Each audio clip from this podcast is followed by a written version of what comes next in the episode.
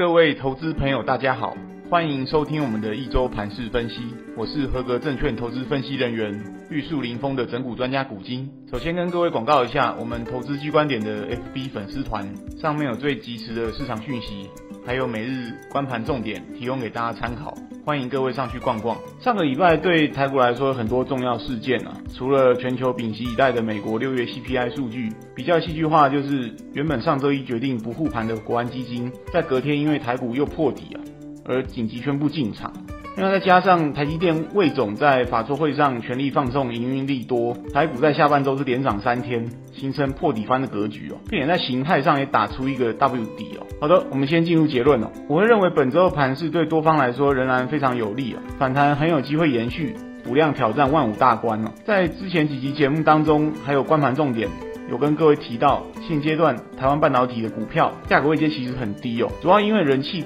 涣散，所以频频破底。这个时候要突破僵局，就需要龙头台积电登高一呼，把气势带起来了。那就目前看起来，台积电的上攻也已经带动了半导体族群的人气回流。对，没有错。虽然说下半年消费性电子需求很弱是既定的事实，但未必所有半导体相关公司都会因此而被严重冲击哦。只是说先前在跌的时候，大家是先砍先赢通杀，也造成很多股票是被错杀的。以上周盘面来说，半导体这边，比如说 IP 的创意、EUV 的加登，还有再生晶圆的中沙。升阳半股价都有表态的动作。那我先前提到，半导体目前是处于估值迷航阶段，市场对于很多公司明年的获利是先打七折八折再说。那假设未来人气能够持续回流，成交量扩增，就有机会进入到一个估值修复的阶段，走出一个像样的反弹波。这是我看多的第一点。那再来我们看到美股哦，美国上周四一如预期公布创纪录的 CPI，不过市场主要是在反映联准会后续会不会有更大幅度的升息举动哦。那结果在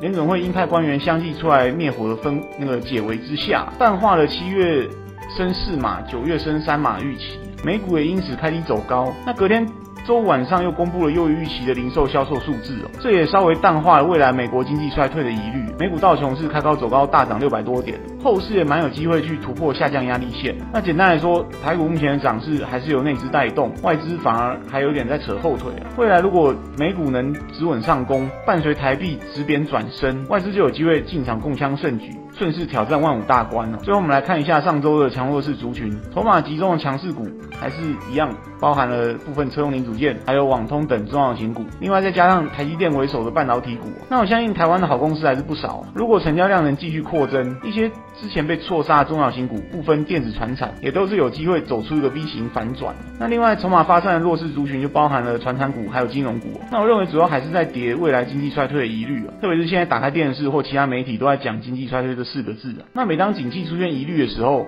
一开始当然会跌科技股啊，那后面再接着补跌传产与金融。那金融股部分，我在两个月前的特别节目就警告大家，如果要买来做存股的话，可以先停看听哦，甚至有获利的话，可以先考虑卖出换股操作。当时金融类股指数还有一千六百多点，那现在已经跌到一千四百六十七点，大概又跌了一成。当然，如果说你到现在都还没有调节的话，我建议也可以先等等再说，不用杀低了。就像之前我认为台股跌破万五之下，有些直优股票其实可以不用卖的想法也差不多。那不过如果你问我说金融是否可以往下加码抢反弹的话，我还是会建议现阶段要抢反弹，电子始终优于金融，这点提供给各位参考。好的，节目到此进入尾声，近期盘势每天波动很大。那我在投资机观点的粉丝团上也会分享每天的观盘重点给大家参考，希望对各位的操作有帮助，在股市中能稳中求胜。最后不免俗套要跟大家说，如果以上内容各位觉得有帮助，请记得按赞、分享、开启小铃铛，